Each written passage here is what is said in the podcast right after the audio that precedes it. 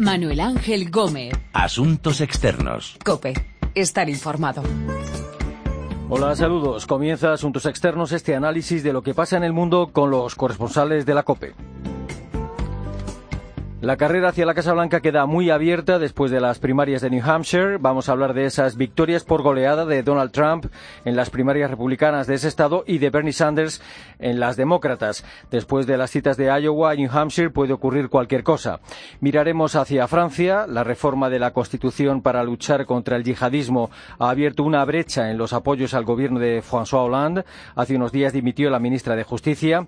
Y hablaremos de Israel. En Jerusalén, mujeres y hombres podrán rezar juntos en el Muro de las Lamentaciones. El gobierno de Benjamin Netanyahu ha decidido crear una zona mixta en contra de la voluntad de los judíos más conservadores. De todas estas historias vamos a hablar con nuestros corresponsales en Washington, París y Tel Aviv.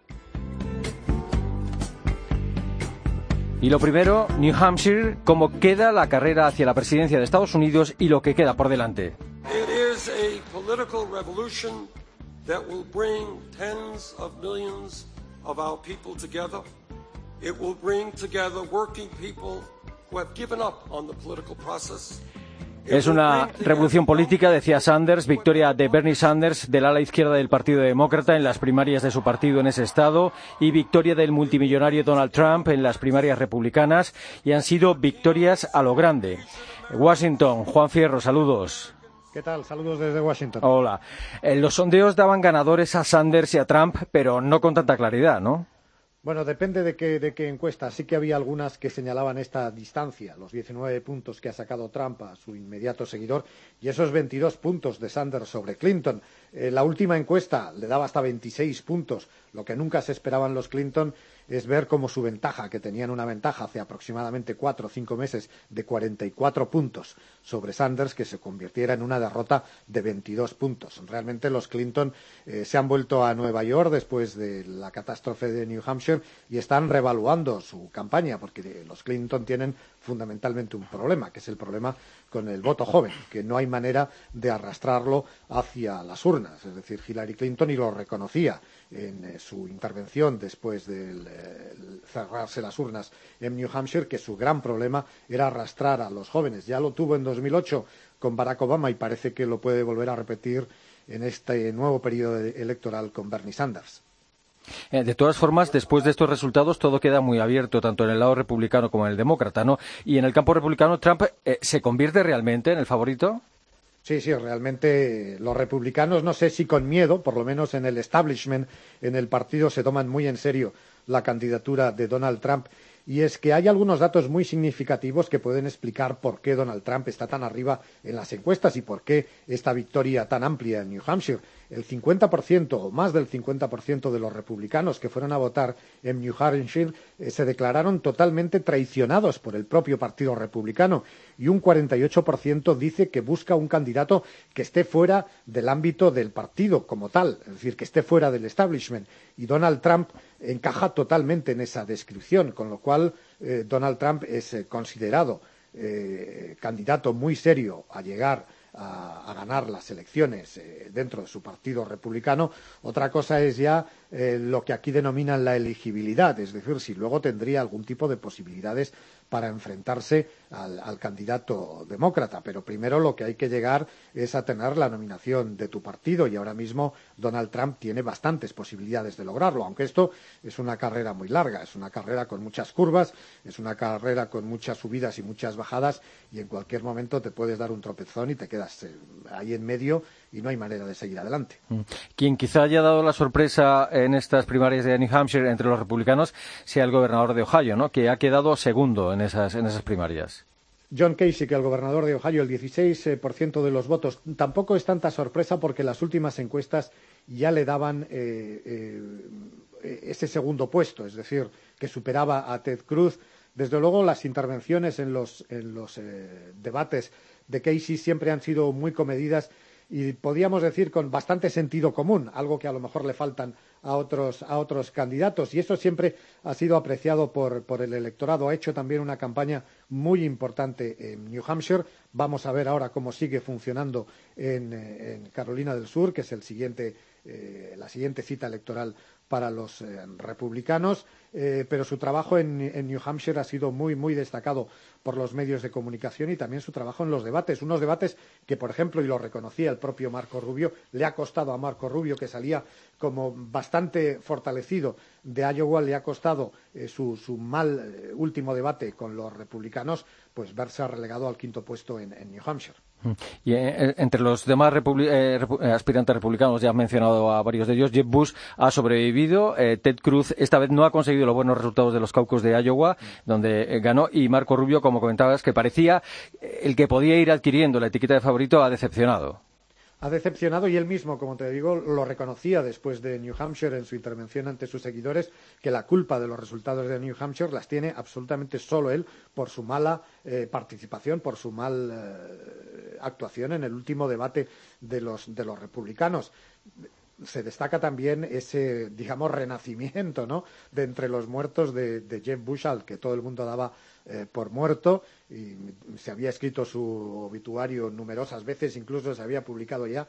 Eh, Bush está ya en Carolina del Sur eh, dando mítines, intentando que, bueno, que este impulso que viene de New Hampshire le pueda servir para obtener un buen resultado en Carolina del Sur y de alguna manera encaminar su carrera electoral. Desde luego el partido, ese establishment del que hablábamos antes, estaría muy contento de que Jeff Bush levantara el vuelo y fuera un candidato a tener mucho más en cuenta de lo que está siendo hasta el momento. Mm.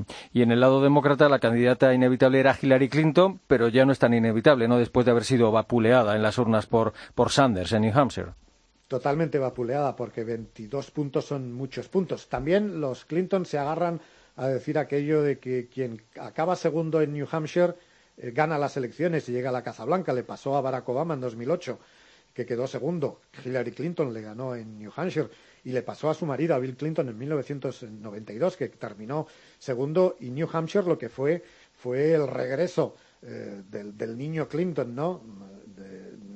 le pasó eso en el año 92 y se aferran un poco a eso. Pero también reconocen eh, que están teniendo problemas en la campaña y ese problema que hablábamos antes eh, del voto joven, que no hay manera de, arrastrarlo, es un problema muy importante, como lo tiene Sanders, por ejemplo, con el voto negro y con el voto hispano.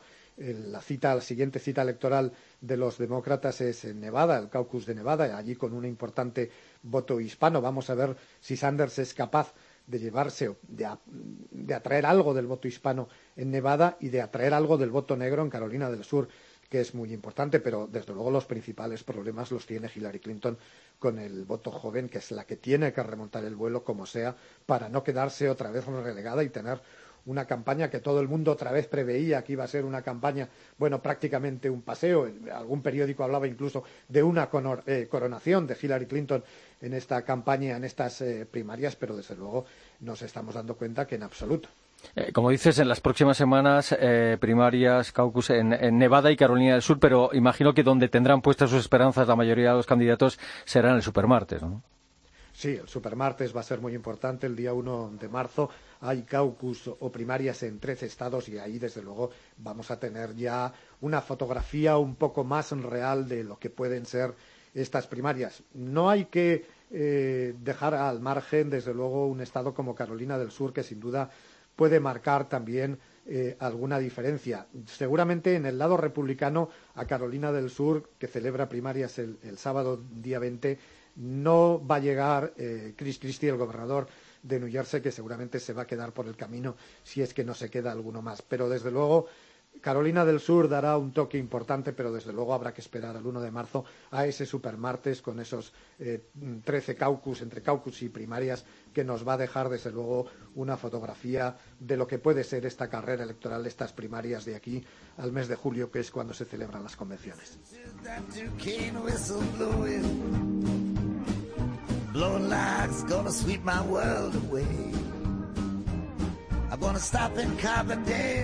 Keep on going. That Duquesne train ride me night and day. El 8 de noviembre, elecciones presidenciales en Estados Unidos, las próximas primarias en Carolina del Sur y Nevada, aunque la próxima cita relevante será el 1 de marzo, el supermartes. En Francia, casi tres meses después de los atentados de París, la reforma de la Constitución para facilitar la lucha contra el yihadismo divide al país, sobre todo a los socialistas y a la izquierda. Je quitte le gouvernement sur un désaccord politique majeur. Je choisis d'être fidèle à moi-même, à mes engagements, à mes combats. Le péril terroriste qui nous menace est grave, imprévisible, mais nous avons appris à le traquer y no nos en sommes donné les moyens. Dimitía hace unos días la ministra de Justicia por no estar de acuerdo con los cambios en la Constitución, con la política antiterrorista. Decía que no se debe conceder ninguna victoria ni militar, ni diplomática, ni política, ni simbólica. La escuchábamos ahora. París, Asunción Serena, saludos. Saludos, ¿qué tal? ¿Qué cambios quiere hacer el gobierno de Hollande en la Constitución? Bueno, igual que los anteriores presidentes, también Hollande pues, ha querido dejar su marca en la Constitución. Lo que pasa es que en un principio él había pensado en hacerlo pues, con propuestas como el derecho de voto de los extranjeros en las elecciones locales o la supresión del Tribunal Especial para juzgar las faltas cometidas por ministros durante su función, pero finalmente ha sido el terrorismo el que le ha marcado esta reforma que solo tiene dos artículos. Uno, para encuadrar mejor el régimen de emergencia, que el actual fue definido en 1955 durante la guerra en Argelia, y otro que es el que más polémica ha generado y es el dedicado a la privación de nacionalidad para los terroristas. Hay mucha resistencia en algunos sectores del Partido Socialista a, estos cambios. Hay, mucha gente en contra entre los socialistas y en general entre la izquierda. ¿Y qué argumentos dan? Pues sí, la verdad es que hay bastantes. El caso más simbólico es el de la ministra de Justicia que oíamos, eh, Cristian Tovira, que ha dimitido, pero también hay más de un centenar de socialistas que se oponen, sobre todo por el artículo referente a la privación de nacionalidad, aunque también al primero, pero sobre todo a este. Y los argumentos que dan, pues para empezar, es que se trata de una medida que dicen que no tiene un carácter disuasivo, ¿no? como lo demostraron los terroristas que actuaron en noviembre, ¿no? con su determinación a, a morir matando. Luego, por otro lado, como dice el antiguo juez antiterrorista Majed Trevidic, es una medida difícil de poner en práctica porque los terroristas no se exportan, ¿no? Habría que encontrar a alguien que les acoja. Y luego, sobre el fondo, los que se oponen pues afirman que sería debilitar el derecho de suelo porque aunque la ley dice que es aplicable a todos los franceses, lo cierto es que en la práctica solo afecta afectaría a los que tienen doble nacionalidad, porque Francia va a firmar eh, la Convención de Naciones Unidas contra la creación de apátridas, lo que significa que solo podrán aplicar esa ley finalmente pues a los que tengan dos nacionalidades, ¿no? una además de la francesa. Los republicanos, el partido de Nicolás Sarkozy, está apoyando esta iniciativa del gobierno socialista de los cambios, la reforma en la eh, Constitución. Pues los republicanos lo que les pasa es que están atrapados entre sus propias convicciones, que son en esta dirección, y el deseo de oponerse a François Hollande, ¿no? Y tienen además unas primarias en, otoño que también están pesando en la postura que adoptan unos y otros, ¿no? Ellos ya propusieron en un par de ocasiones esta medida de, privar de nacionalidad a los que cometan actos terroristas el año pasado, pero no prosperó porque la mayoría socialista tumbó las iniciativas. Y ahora pues, Nicolás Sarkozy lo que hace es militar a favor de que se vote a favor, porque dice que es lo que ellos han propuesto siempre, que su electorado pues no entendería, entendería otra cosa. Pero, por ejemplo, uno de sus grandes rivales de cara a las primarias, que es su antiguo primer ministro, François Fillon, pues él es, contrario a que se vote a favor, ¿no? Para él es una reforma innecesaria e inútil y dice que desacredita la autoridad del Estado. Y lo hemos visto en el voto final de ahora en la Asamblea, que finalmente han sido 111 republicanos los que han votado a favor y 80 en Así que veis que están bastante divididos.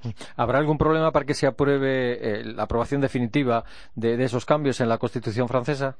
Bueno, a pesar de que el número de los que se oponen es importante, Manuel Valls ha dicho que él confía en que esto, pues esta reforma va a salir adelante. Ya ha pasado esta primera etapa en la Asamblea con 317 votos a favor y 199 en contra más 60 abstenciones.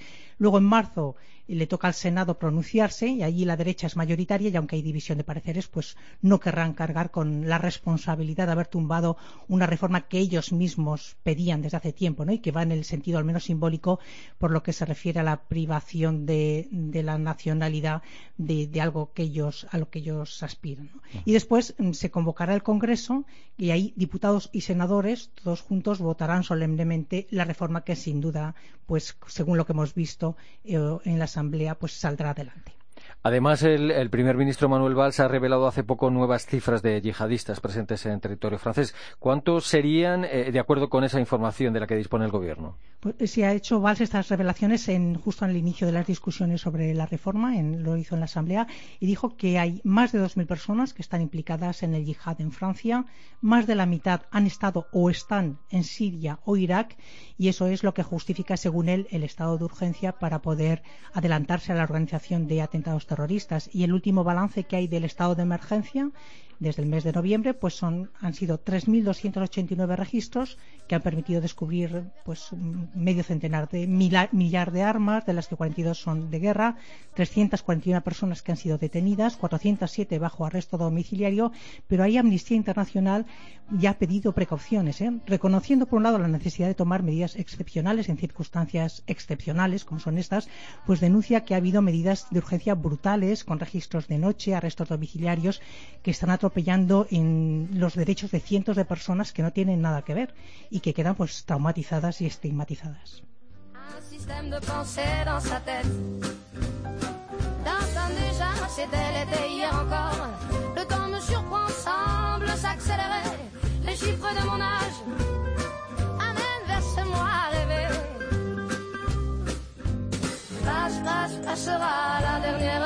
La brecha que se ha abierto en los apoyos al gobierno de Hollande por los cambios que quiere hacer en la Constitución para facilitar la lucha contra el yihadismo.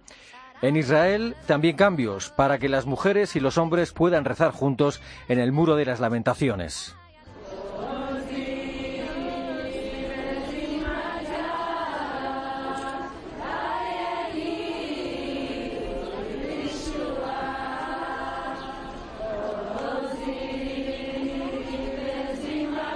Esta novedad, que tardará todavía unos meses en hacerse realidad, eh, no ha sido del gusto de todos. Tel Aviv, Daniel Blumenthal, saludos. Hola, Manu. Hola. Bueno, antes de las preguntas, ¿qué es lo que escuchábamos ahora mismo? Bueno, lo que escuchábamos es eh, una plegaria eh, entonada frente al muro de las lamentaciones eh, hace un par de semanas, fuera del recinto, por un grupo de las mujeres del, mundo, del muro de las lamentaciones. ¿Y, exactamente qué se va a hacer? ¿Quién ha tomado esta decisión de que haya una zona en donde puedan rezar juntos hombres y mujeres, en el muro de las lamentaciones?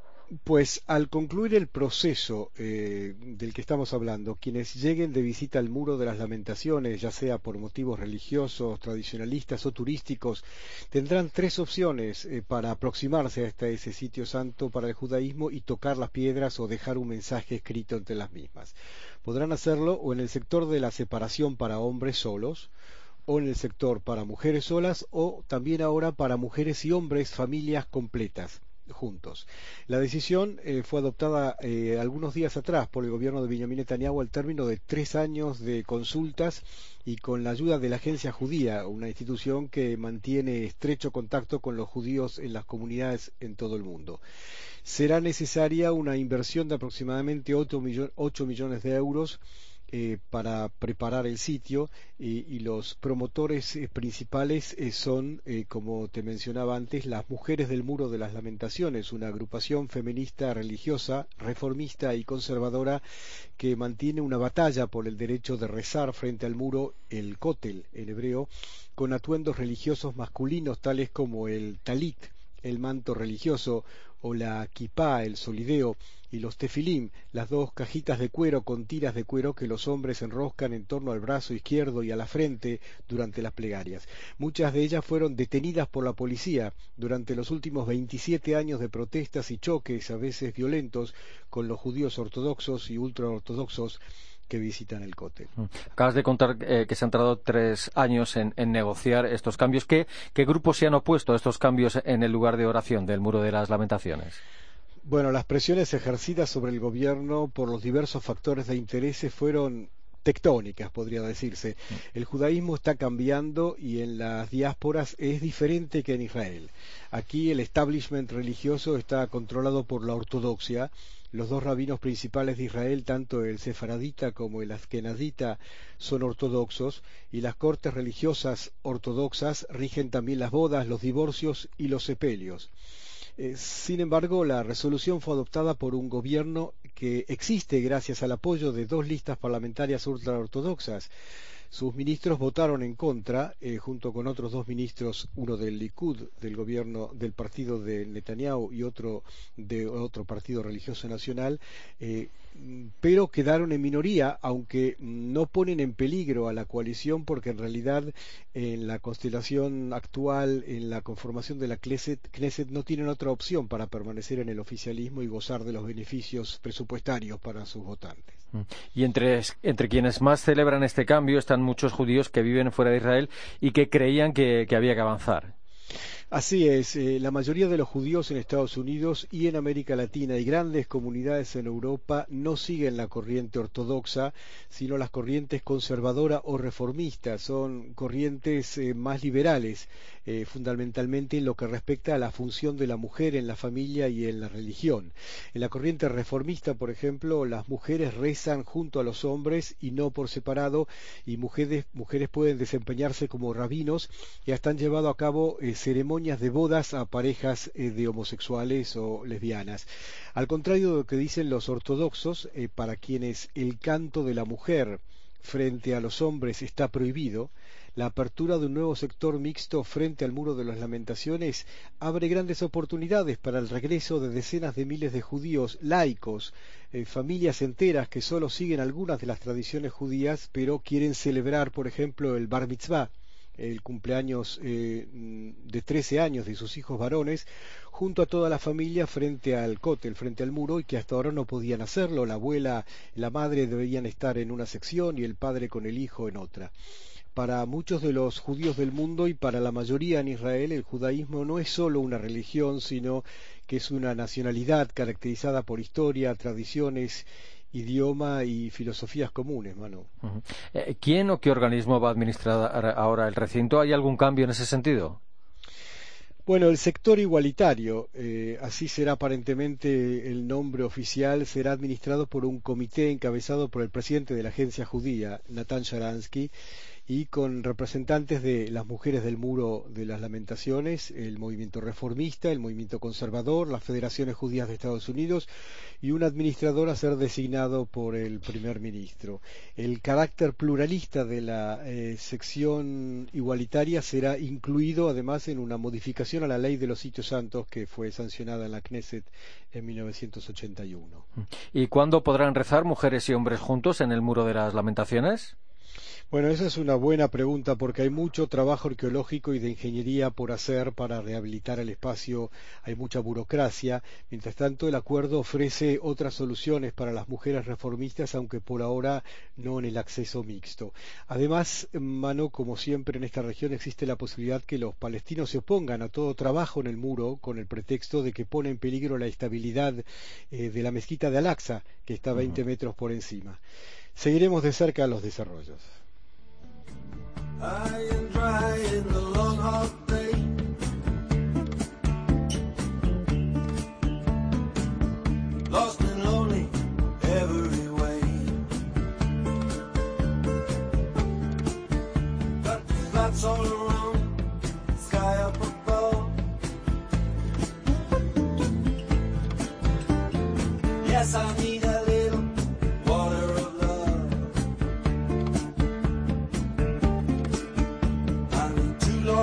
Hombres y mujeres podrán rezar juntos en el muro de las lamentaciones. La brecha en los apoyos del gobierno de François Hollande por los cambios en la Constitución francesa para facilitar la lucha contra los yihadistas y el impulso que han recibido Donald Trump entre los republicanos y Bernie Sanders en las primarias en New Hampshire. Nos lo han contado nuestros corresponsales en Tel Aviv, París y Washington.